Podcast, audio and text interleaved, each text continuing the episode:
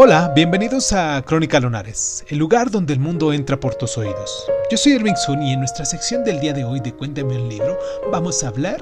de Un mundo feliz de Aldous Huxley.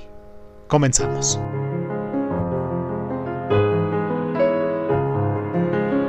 La futurista antiutopía de Huxley nos muestra un mundo donde el poder del Estado se ha injertado tan profunda y eficazmente en la psique de los ciudadanos que los límites entre la explotación y la realización parecen irremediablemente borrosos.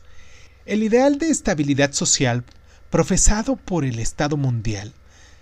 se ha alcanzado por medio de la proliferación del consumo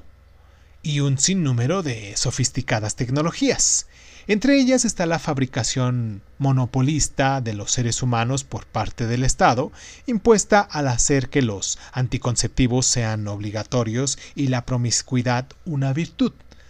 Cada una de las cinco castas sociales, organizadas jerárquicamente, es sometida a su propio y complicado acondicionamiento antes y después de nacer para estimular la autosatisfacción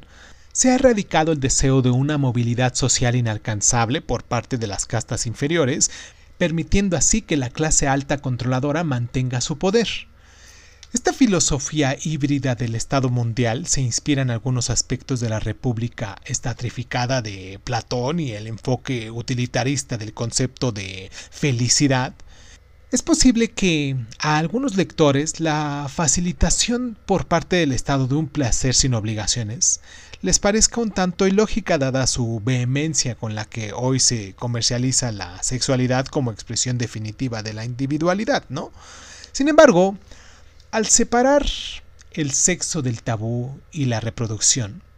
se lo despoja del significado emocional, lo cual ayuda al Estado mundial a eliminar todas las lealtades privadas que no contribuyen a aumentar su poder.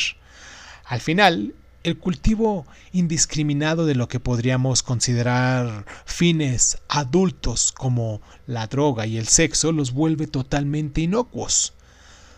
Para los infantiles habitantes del mundo feliz, el orden es un fin en sí mismo, codificado por el consumo organizado de bienes y servicios, pero es su convencimiento de que han alcanzado con éxito la plena expresión de las aspiraciones humanas, lo que debería hacer que los lectores actuales se reconocieran y se estremecieran hasta lo más profundo de su ser.